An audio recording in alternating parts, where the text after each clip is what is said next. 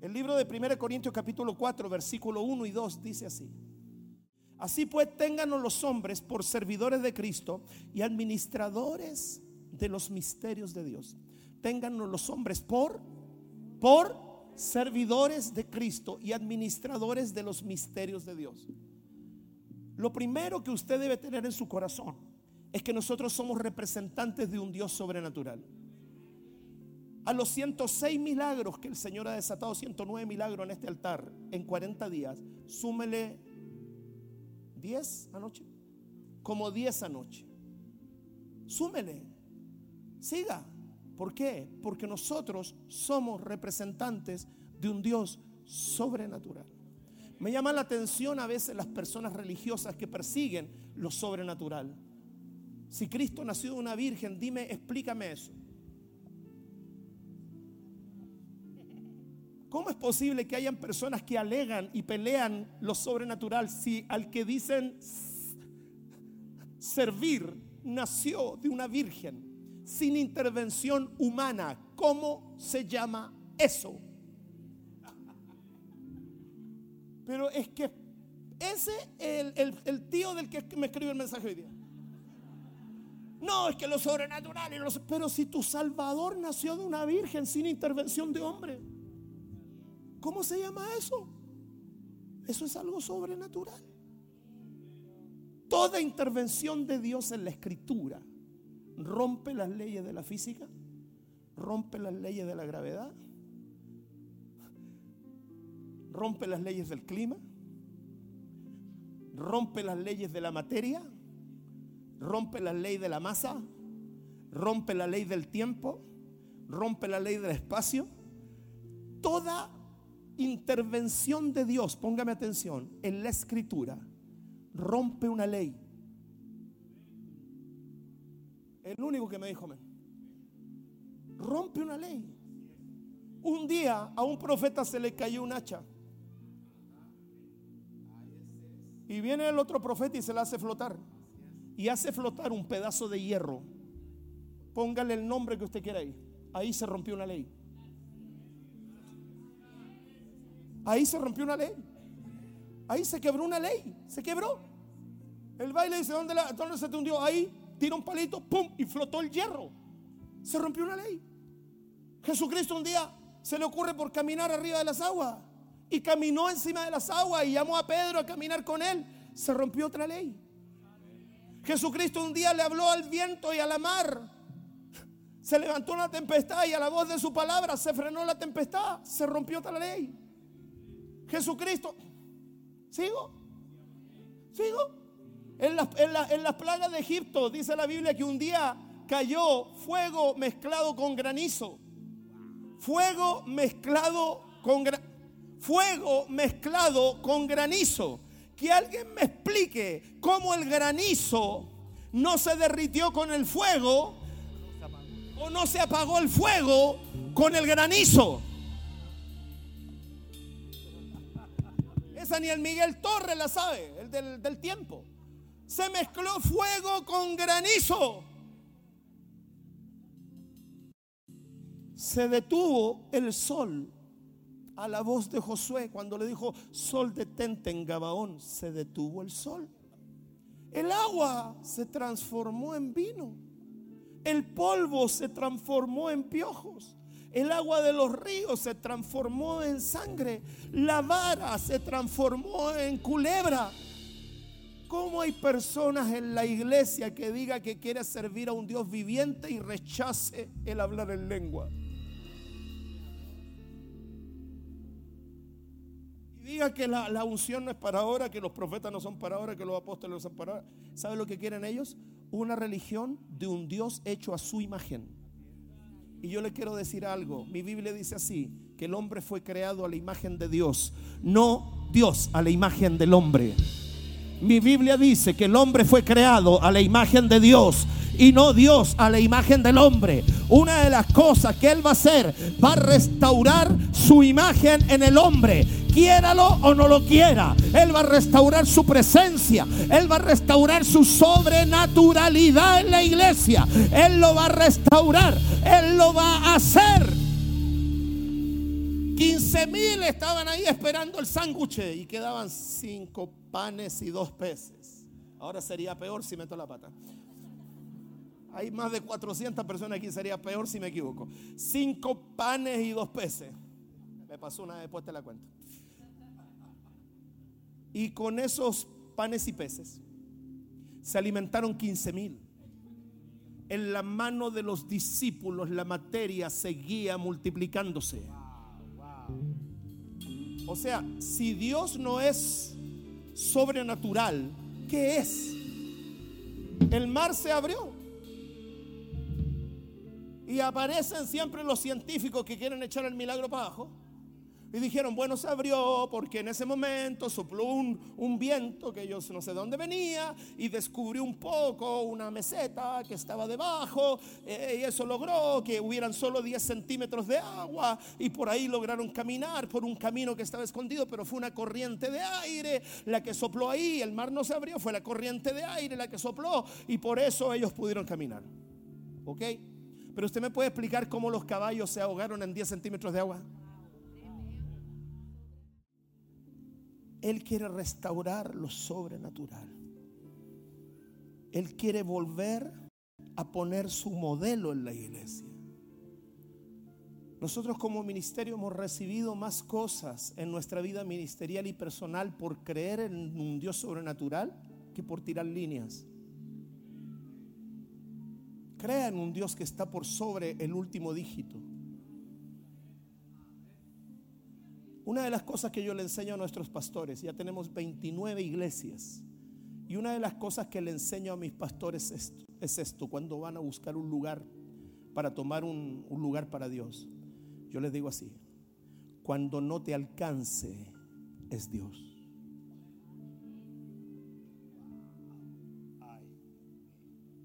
Porque el día que te alcance ya no es Dios, son tus fuerzas. El día que tú puedas lograrlo ya no es Dios, eres tú. Nuestro Dios no conoce lo imposible. Para nosotros es lo imposible, para Él no. Aquí se ha sanado gente de fibromialgia, fibrosis quística pulmonar, cáncer, problemas a los huesos, depresión. Lo que le pasó a una hija que está aquí entre medio, que cuando llegue el momento yo le voy a pedir que lo cuente, es un testimonio de salvación sobrenatural. Debería ser un chicharrón pero Dios hace que todas las cosas se detengan y se pongan en pausa. Cuando Él quiere entrar a hacer algo, el tiempo, el espacio y la materia se ponen en pausa.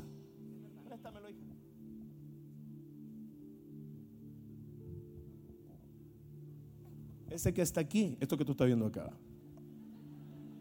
Él es Samuel, Carlos Samuel, él es mi quinto nieto. Él es sobrenatural. Él no tenía que nacer según los médicos porque mi hijo Cristóbal, médicamente estéril, porque cuando tenía ocho años fue operado de una torsión testicular que lo dejó estéril. Nos enteramos cuando se casó. Los médicos le dijeron, no vas a ser padre, no puedes ser padre. Tus espermatozoides no tienen la capacidad, la fuerza, la cantidad, ni la fertilidad para embarazar. Lo sentimos, pero anda a criar gatos. ¿Qué tal el gato?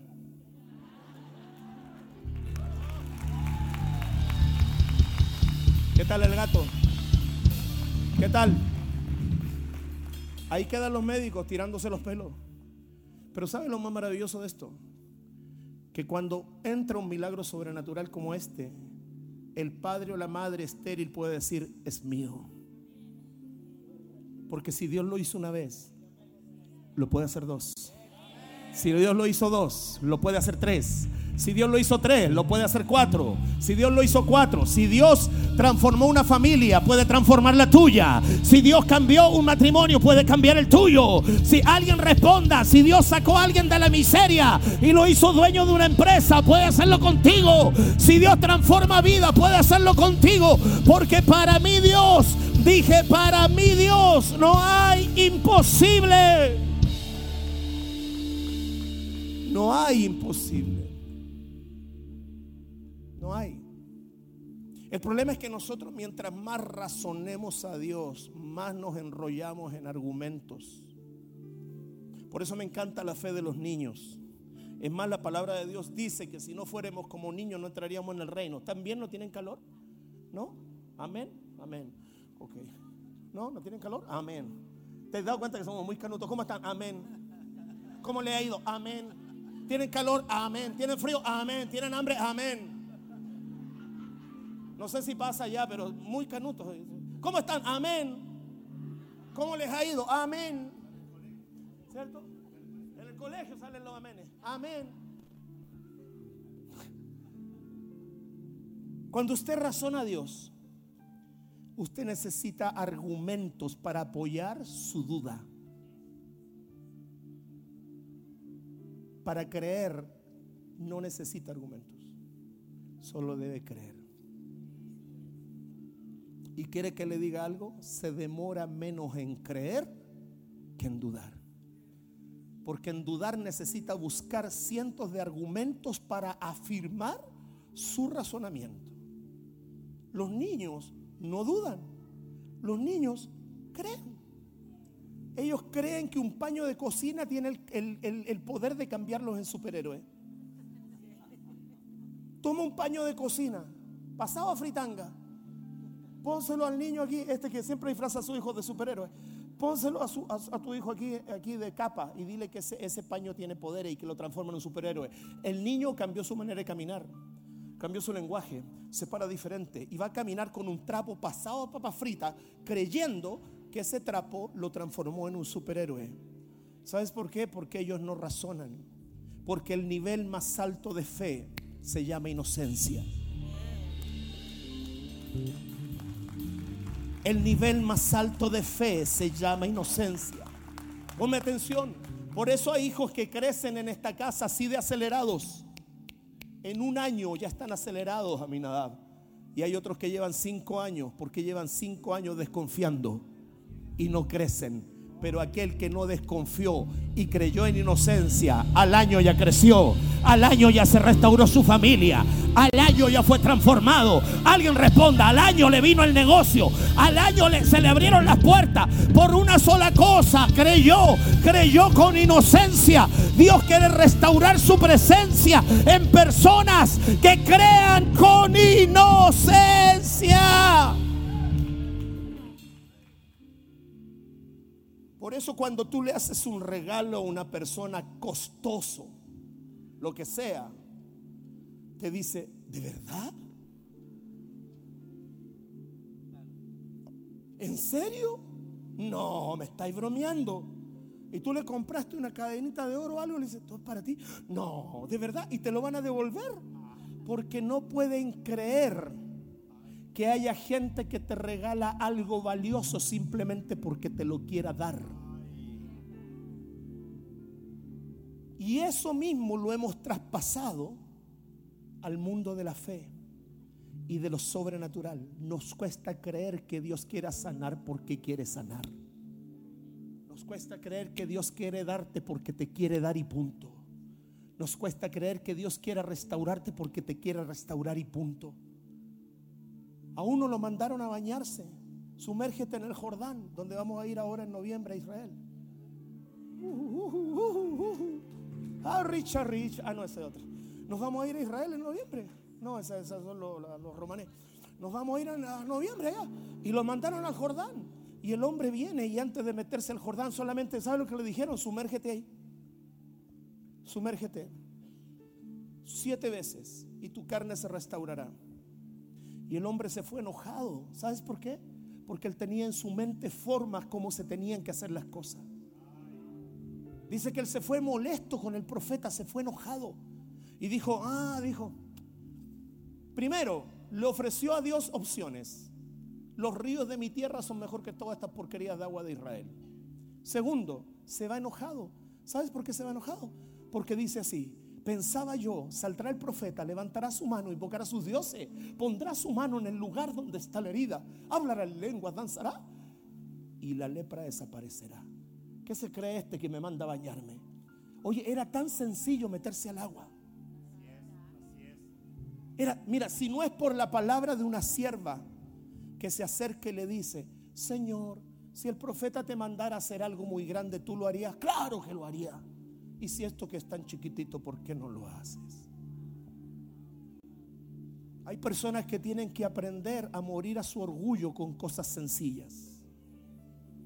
Una vez le pedimos a una pastora que estaba con nosotros, que ya no está, ¿puedes tomar la escoba e ir a barrer la calle ahí en Gran Avenida? No sé si te acuerdas. Cuando le dijimos si podía ir a ayudarnos a barrer la calle, se sintió ofendida pero a madre. Porque le pedimos que fuera con la escobita y el rastrillo a ayudarnos a limpiar, ayudarnos a limpiar la, entrada de la iglesia. Porque ella, todo el rato, pero yo soy pastora, pero yo soy esto, yo soy esto, ¿por qué me mandan a hacer esto? ¿Y por qué no? ¿Por qué no? ¿Qué lo, qué lo descalifica a la gente creer que llega un momento en el cual no puede tomar una escoba, brother? Hace años atrás estaba yo enrollando cables en la iglesia y enrollaba cables y los limpiaba. Limpiaba los cables y nunca dejaba de salir la cosa negra, pues el cable es negro y lo estaba destiñendo. Limpiaba los cables, limpiaba, y los enrollaba y los ponía y todo el asunto. Y llega un muchacho, yo me acuerdo, yo estaba con bus, una polera, zapatilla, y estaba enrollando cables, enrollando cables. Y llega un muchacho y me dice, hola. Yo digo, hola, buenas. Me dice, vengo a dejar un, afiche. ¿Y para qué es? Bueno, vengo a dejar el afiche. Bueno, está bien, le dije yo. Eh, si quiere me lo No, no, no, es que es una ficha importante porque tiene que firmar aquí que lo recibió. Ah, ya no hay problema, yo te lo recibo. No, no, no, le tengo que entregar la ficha al pastor. Y a mí como me gusta de repente. Y yo seguía enrollando cable. Ay, sí, oye, pero tan importante que se lo tiene. No, no, es que me dijeron que tenía que ser el pastor, no sé, pero como que ahora lo encuentro. Mira, no lo sé en este momento porque él está ocupado. Ay, pero es que yo necesito que me reciba el afiche. No le dije, pero él está ocupado en este momento. Lo más probable es que no te pueda atender. Si quiere, lo deja conmigo. No, no, no, es que se lo tengo que entregar a él, hermano. Ok, perfecto. ¿Y qué está haciendo él? Me dice, yo lo puedo esperar. Le digo, mira, yo creo que en unos 10 minutos más se desocupa. Sí, es, muy urgente lo que está haciendo, sí. Y agarro los cables, me pongo delante de él. Está enrollando cables delante de ti.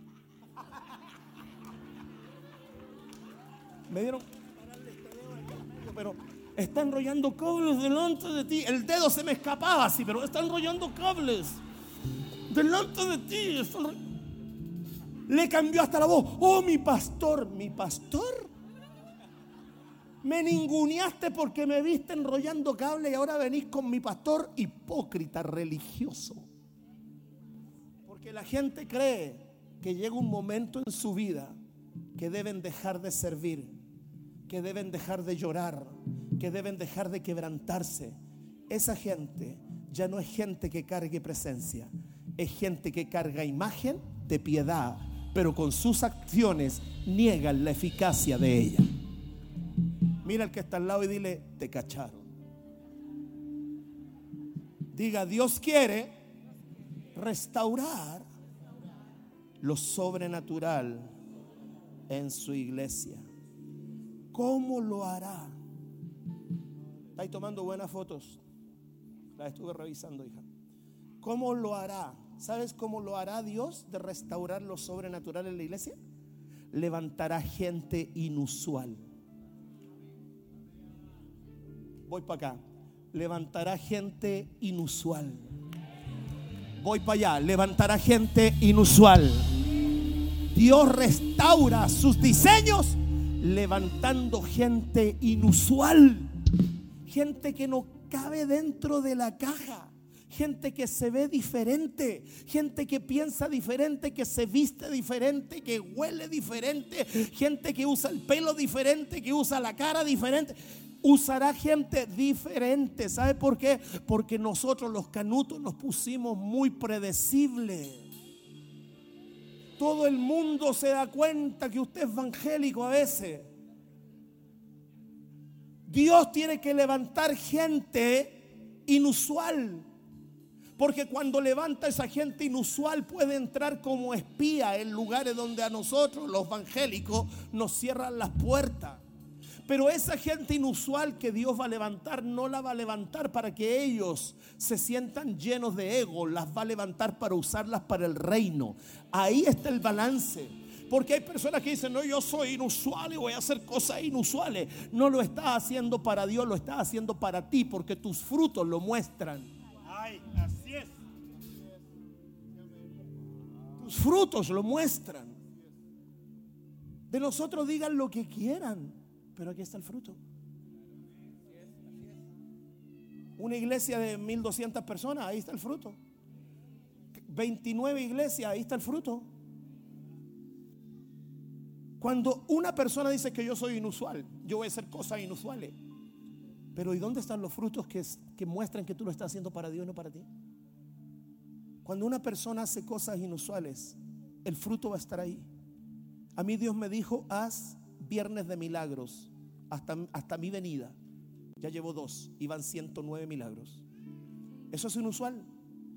Eso no se hace. ¿Sabes por qué no se hace? Porque es muy fácil predicar lo que no puedes demostrar. Voy para acá mejor. Es muy fácil predicar lo que no puedes demostrar. Es muy fácil hablar de un Jesús crucificado, pero yo te invito a hablar de un Jesús resucitado. Alguien diga amén de aquí para atrás, la, la clase económica, que digan amén. Es muy fácil hablar de un Jesús crucificado, pero yo te invito a predicar de un Jesús resucitado.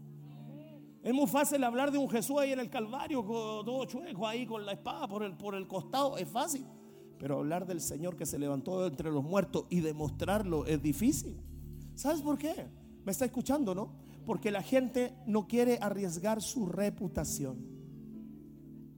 La gente no quiere arriesgar su reputación. Voy a orar por una persona y si no se sana, y si se sana, y si no se libera, y si se libera, y si no resulta, y si resulta, me había extrañado a ti, y si resulta, y si no pasa, y si pasa. Hemos orado por personas ahí adelante, algunas no se han sanado, otras sí se han sanado, y otras se van a sanar, y otras quizás no se sanen. Eso no nos compete a nosotros. A nosotros nos compete obedecer un mandato. Vayan por todo el mundo, prediquen el Evangelio a toda criatura, oren por los enfermos, pongan sus manos sobre ellos, sanarán. En mi nombre hablarán nuevas lenguas, en mi nombre echarán fuera demonios, en mi nombre. Alguien responda. Dios va a restaurar sus diseños.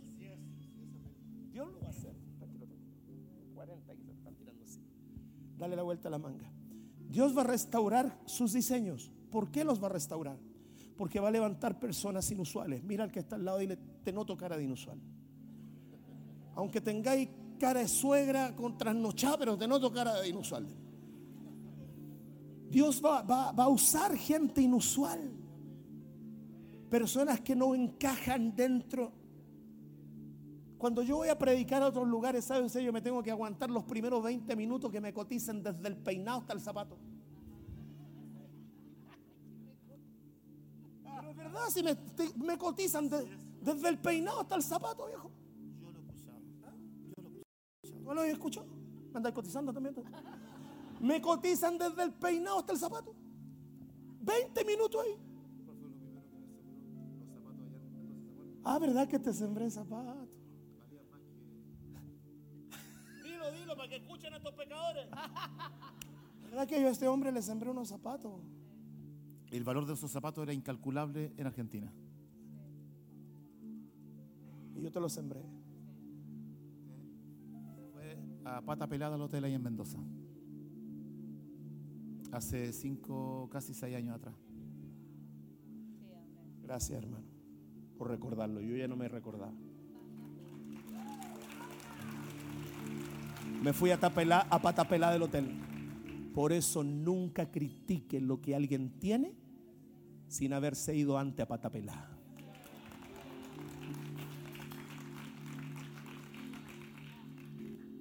Mira al que está al lado y dile, si vas a ser inusual, sé inusual para Dios, para su gloria y no para la tuya.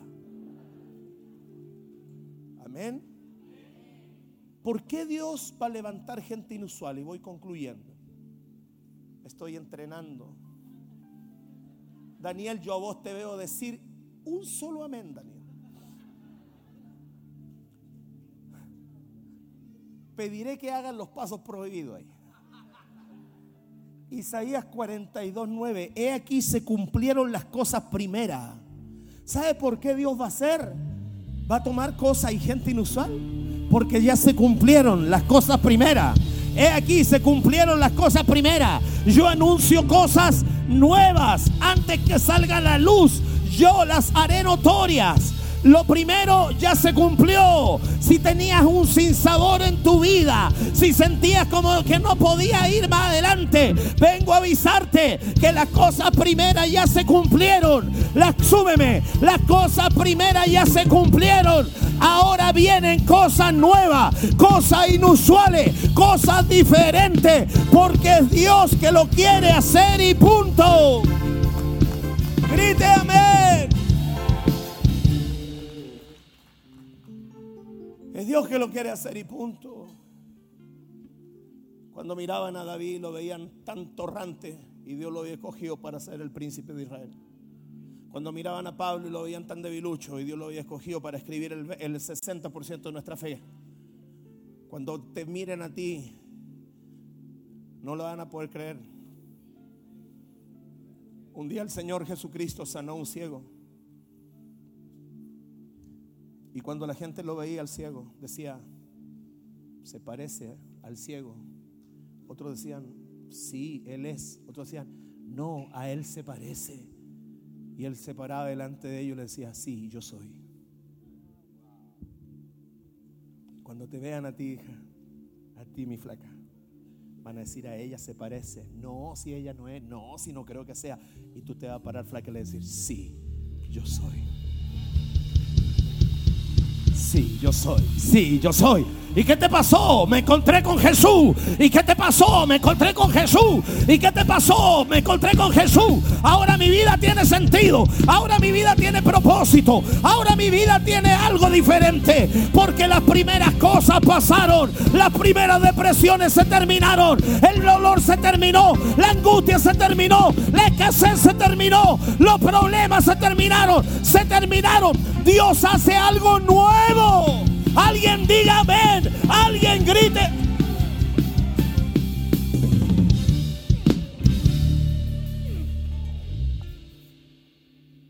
Ahora entiendo por qué tengo tantos zapatos por mi nada. La unción de mi asistente. Hay cosas que Dios va a hacer. Hay cosas nuevas que Dios va a hacer. Dios las va a hacer. Pero yo te estoy avisando la llave que siento repetirla 40 veces y voy para la 41. Te van a resultar cuando la intención de tu corazón sea darle la gloria a Dios y no a ti. Ese negocio va a prosperar cuando la intención de tu corazón sea bendecir a Dios y a su reino y no la avaricia del corazón tuyo.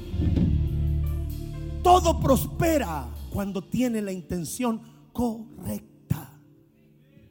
Si la intención no es correcta, ¿tú crees que nosotros podríamos tener una casa de estas dimensiones si hubiera un corazón incorrecto y, mariquita más encima, como dijeron hoy de la mañana? No, no se puede. Las cosas no funcionan así. Y ese es el error que a veces nosotros cometemos. Creemos que Dios va a hacer cosas inusuales para que nosotros nos llevemos los aplausos. Él va a hacer cosas inusuales con personas que en su corazón saben que todo lo que son, todo lo que tienen, todo lo que lograrán y todo lo que nunca llegarán a ser es por causa de una cosa, el propósito de Dios en su vida. Mira el que está al lado y dile, Dios tiene un propósito contigo. Pero dile, así tócalo, dile, Dios tiene un propósito contigo. Dios tiene un propósito. God have a purpose with you. I you know that. I, I like her. Sora dándala. Te quiero. Dios tiene. Y aprendiste a hablar algo de inglés tú también. Él pidió todo por ti. Te pidió un husband también. Mira, te trajo el husband acá. Oye, dice. Dios tiene propósitos. Porque las primeras cosas ya terminaron. Ahora en el mes de octubre, ¿cómo estás Daniela? ¿Todo bien, hija? ¿Todavía está todo hoy? ¿Y cada día mejor? ¿Te mantieron los exámenes? ¿Hicieron algo ya? ¿Y cómo te has sentido, hija? Sí, párate un poquito, ven, para que te conozcan. ¿Cómo está el campeón? Ella es Daniela, denle un aplauso. ¿Hace cuánto tiempo estás viniendo? Close up aquí. Eh, un poquito más de un mes. ¿Y por qué viniste a nosotros? Porque tengo cáncer, tenía cáncer ocular. Me iban a sacar mi ojo y ahora estoy súper bien. Gracias a Dios.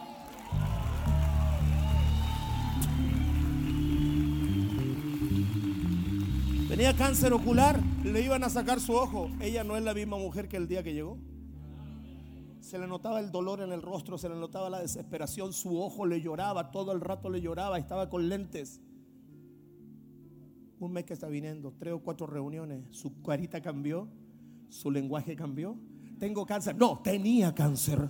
Y me iban a sacar el ojo, pero ya no. ¿Sabes por qué? Porque las primeras cosas pasaron. Alguien responda. Las primeras cosas pasaron. He aquí, yo hago cosa nueva. Yo hago cosa nueva. Dios quiere hacer notorio las cosas nuevas. Las va a hacer en tu familia. Las va a hacer en tu casa. Las va a hacer con tus hijos. Dios las va a hacer. Cree lo que Dios lo va a hacer. Porque al que cree, todas las cosas le son posibles.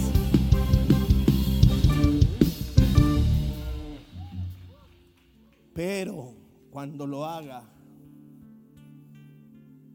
mantente humilde, ¿cierto? Mi flaca, esta es mi flaca, esta es la Sarah Connor. ¿Tuviste Terminator o no? Esta es la Sarah Connor. ¿Quién cree que estoy tratando? Aquí se cumplieron las primeras cosas. Él va a hacer cosa nueva.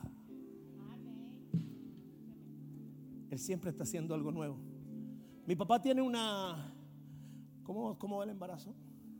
Bien. Vamos a tener otro hijo aquí en la iglesia. Ponte de pie, hija. Vamos a tener otro bebé ahí adentro. Da vuelta flaca, hace así. Hace así. Viene otro baby en camino. Y al parecer son dos. Y al parecer son dos. Aleluya. Bien, chichán. Eres un titán.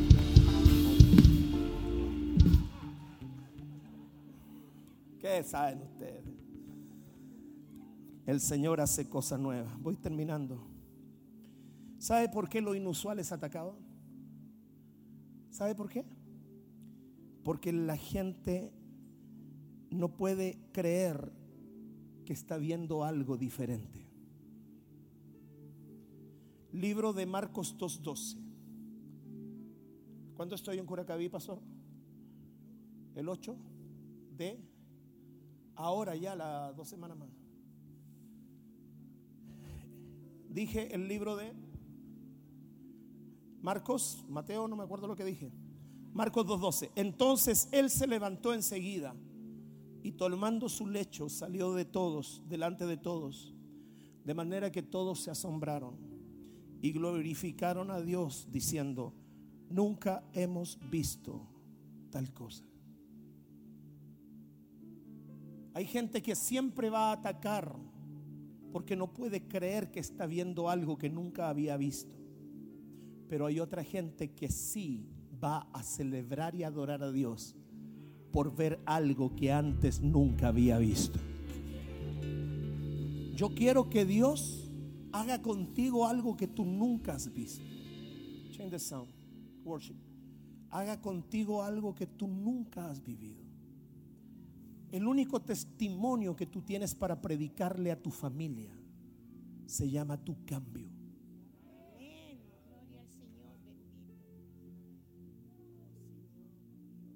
Tu cambio. Me acuerdo cuando yo me entregué al Señor Jesucristo hace casi 30 años. Ese pecador que está ahí, el que se sabe el corito del tierra, el cielo y la tierra que hoy lo unen. Él me llevó a la iglesia, a mí me invitó. Y me lleva a la iglesia. Y yo, cuando, cuando yo llegué a la iglesia, yo estaba en adulterio. Había abandonado a mis hijos. Ya no lloré, Meli, se he llorado mucho. Había abandonado a mis hijos. Que la Meli al tiro pone cara de drama, así. Está terrible Sanaya y pone cara de drama. Es, costumbre el asunto ya.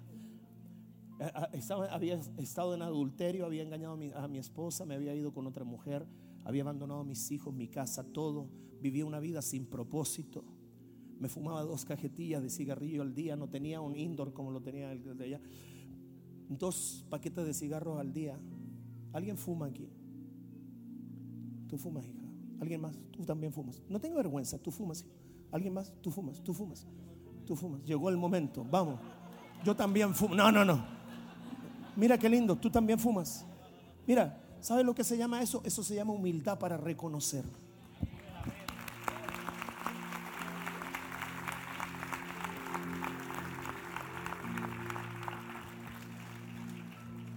Yo me fumaba dos cajetillas de cigarro al día, dejé de fumar hace como tres semanas, no.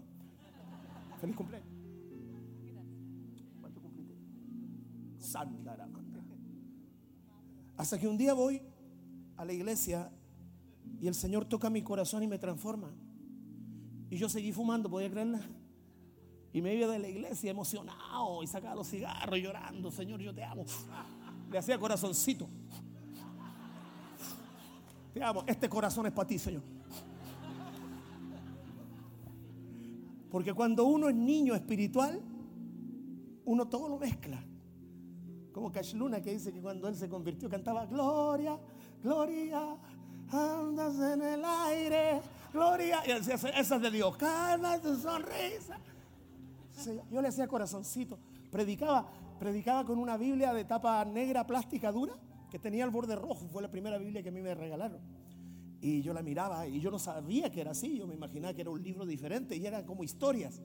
Y me gustaba y predicaba y les predicaba a punta garabato a la gente con el cigarro en la mano. Mira tal por cual, aquí dice que vos tenéis que hacer esto y esto tenéis que hacer. ¿Estamos de acuerdo? Porque si no, vos te vais para el infierno, para el infierno, vio el infierno ahí, mira, desgraciado ahí. Y yo tiraba humito. No, de verdad, de verdad. Si a esa pecadora que está ahí le prediqué yo, esta, esta conoció al hombre viejo también, por eso quedó así de crespa. Conoció al hombre viejo. Y yo le predicaba a la gente. Pero mi vida seguía en desorden. Mi vida seguía lejos, creyendo que lo estaba haciendo bien. Mi proceso se demoró siete años gente que lleva tres semanas en la iglesia y ya se está poniendo nombres.org. Mi proceso se demoró siete años. El que me quitara los garabatos, el que pudiera dejar el cigarrillo, el que pudiera cambiar mi forma de hablar, mi forma de pensar. Se demoró siete años el Señor. Después de siete años voy a buscar a mi esposa, la pastora, la profeta, la madre de la casa. Y ella no podía creer que yo le dijera ese día que yo había conocido un hombre. Era profético. Yo le dije, se la hice romántica, le dije, Cono, ahí está la foto, conocí un hombre, le dije yo. Y viene y dice, ahora más encima este, ya, ya se puso mi chica ahora. Que me cambió la vida. Entonces mi esposa dijo, no, ahora sí que si este estaba mal, está peor ahora. Y yo le dije, conocí a Jesucristo y cambió mi vida. Pero eso no bastaba. Yo había destruido a mi esposa, a mis suegros, a mis cuñados, a mis cuñadas, a mis hijos. Cuando empecé a restaurar mi relación con mi esposa, yo no podía entrar a la casa de mi esposa. Me tenía que quedar afuera, ¿cierto, suegro? Me quedaba afuera en la calle afuera. No tenía auto. Me tenía que mover en colectivo. Bartolomé Díaz con Martín de Solí. Ahí tenía que tomar el colectivo. Y me quedaba hasta tarde afuera en la calle a conversar con mi esposa. Porque yo tenía que demostrar que Jesús vivía en mí. Yo podría haberle dicho a mí que me importa si yo te vengo a buscar a ti, me da cuerno tus papás, me dan cuerno tus hermanas. Bueno, a veces me dan ganado. Me dan, me dan cuerno tu mamá, yo te vengo por ti. Pero yo había destruido no solamente a una persona, a un individuo, yo había destruido una familia entera. Completa.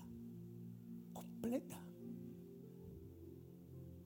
Del, del antejardín, me acuerdo, me llevé como tres semanas en el antejardín. Un día mi suegro le dio la misericordia y me invita a que juegue ping-pong con los hijos al otro lado de la reja, donde ponían la piscina. Y ahí se puso la piscina y pude jugar ping-pong. Tú sabes eso, hijo. la reja de la calle, ahí estaba yo. Luego crucé la reja a jugar ping-pong donde se ponía la mesa de ping-pong. Ahí estaba la mesa de ping-pong. Ahí me llevé como una semana más, dos semanas. Hasta que un día la gloria se abrió y los portales del cielo se abrieron y me hicieron entrar al garage. ¿O no, Olga? ¿O no? ¿O no, suegro? Me hicieron entrar al garage. Ya llevaba más de un mes intentando. Y entré al garage. Y ahí me senté a tomar té. Pusieron una mesa en el garage donde se guarda el auto y otros cuantos cachureos de mi suegro. Y ahí empecé a hablarle a mis cuñadas, a mi esposa de Dios, y la Pamela se reía carcajada de mí, me, me, bromeaba todo el rato. Yo podría haber dicho hasta ahí, ya sabes que ya, chao, este no. Pero yo tenía que romper con algo. Porque para que Cristo haga algo, usted debe reflejar. No basta solo con que diga, y hoy día soy alguien inusual, soy diferente. Por sus frutos los conoceréis. Pasó un tiempo ahí en el garage enseñando con mi Biblia hermosa, que tiene tantos años a mi lado. Mientras la Pamela se reía, la Olga se reía, mi suegro me quería matar y mi suegra ya me tenía muerto. Hasta que un día se abrieron los cielos y pude entrar a la cocina. En la cocina. Y después de, unos días pude entrar al living comedor y sentarme con ellos y pedir perdón con mis acciones. Un día mi suegro me abraza y me dice, tú le diste honra a mi familia. Mi suegro, mi suegra, mis cuñados, mis cuñadas, mis sobrinos, amigos de mis cuñadas, hoy día conocieron a Jesús por causa una transformación verdadera, no solo con palabras, sino con frutos dignos de arrepentimiento. No basta solo con que usted diga yo ahora soy cristiano y deje cientos de personas heridas por allá. Usted tiene que ir y recoger cada herida que usted dejó en el camino. Para que cuando digan se parece al amargado, al adúltero, se parece a ese que solo buscaba el ego y la gloria personal, usted puede decir, sí, yo soy, pero yo soy alguien diferente. Soy alguien diferente. Porque ahí ya no vas a querer la gloria para ti, ahí vas a querer la gloria para Jesucristo. Cuando yo llegué a la familia y entramos y se restauró todo, todo, todo se restauró, todo. Yo alcancé a entrar yo y tú saliste. ¿Cuánto tiempo estuviste esto afuera? Harta. Tuvo como tres o cuatro años. Entro yo, el exadúltero, y le, traspaso la posta a este y sale este. Le traspasé la posta y salió este a bailar la Macarena. Y ahí tuvo su encuentro con el Señor. Y Dios lo restaura y lo trae de vuelta. Y así como un día esa familia tuvo que ser contenida, mi familia por ellos, yo llegué también para contener la familia de ellos cuando él salió a bailar la Macarena. Usted lo ve perfecto hoy día, pero es la obra de Cristo. Hoy día es un pastor del ministerio. Su esposa es una pastora. Su hija ministra la alabanza. Mis sobrinos sirven en producción. Aquí saltan el Vicente, el Juaco. Adoran a Dios. Mi cuñada Pamela es mentora. Cada uno de mis gente se reconcilió con Dios. ¿Sabes cuándo? Cuando tú entiendes que Dios tiene el poder de restaurarlo todo. Pero cuando tú dejas que todo lo que Él restaure tenga un solo propósito, darle la gloria a Él. Yo quiero invitarte hoy día a que tú permitas que Dios restaure su presencia restaure su propósito sobre tu vida para que el día de mañana tu familia te mire y diga, no eras tú el alcohólico, no eras tú la depresiva, no eras tú el que no quería vivir, no eras tú el ateo y tú le puedas decir, sí, yo era, Pero hoy día Jesús ha hecho un cambio en mi vida.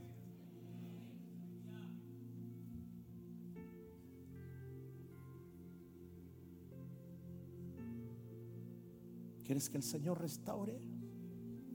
Lo primero sobrenatural que el Señor hará. Me río de Carlos. Carlito, me río de la aparición. Le dije, ¿te acordás cuando llegaste y pasaste de los primeros? Ahí, medio, ahí, medio chamuscado. Hoy día está graduado líder de Casa de Paz. Por allá sentado un día estaba al medio, ahí sentado con una chaleca en la cabeza. Yo no sabía si era un turbante, si era Alibaba y los 40 ladrones, no sabía. Yo lo miraba y este, ¿qué le pasó? Y hoy día es un líder de Casa de Paz que se graduó. Si usted conociera el testimonio de todos y cada uno de ellos, a esa niña Bárbara, ven hija, ven, ven. A esta la conozco desde que tenía tres años. El diablo le destruyó la vida, le destruyó su familia. El diablo la llevó por drogadicción. ¿Cuántos años tuviste en la droga, hija? Como 12. 12 años en la droga. Llegó cuando tenía tres años con Gonzalo. Ahí está Gonzalo y Paulita, párate, hija. Ellos son sus papás. Llegó tenía tres años, el diablo la hizo pedazo afuera. Un día pasó aquí llorando, entregó la droga, entregó la marihuana, todo. Se graduó, restauró su vida. Hoy día es líder de Casa de Paz. El otro día entré a la sala, Gonzalo, y, y ella sale y me dice, le traigo una ofrenda para usted, por todo lo que usted ha hecho por mí me dio una ofrenda, me dice, esto es un sacrificio para mí. Yo la abracé ahí en el, en el, en el lobby de la sala. Una niña que tenía su vida hecha pedazo, un matrimonio que estaba lejos, el Señor lo hace cercano.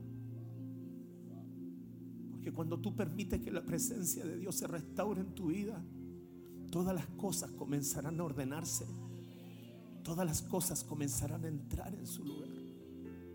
Yo sé lo que te hablo, tengo testimonio, ella es un testimonio, Gonzalo, Paulita son testimonios de lo que el Señor puede hacer.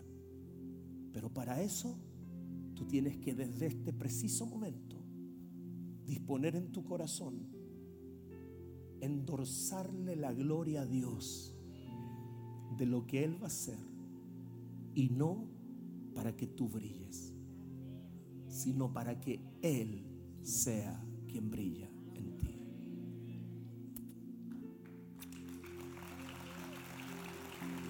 Ponte de pie, por favor.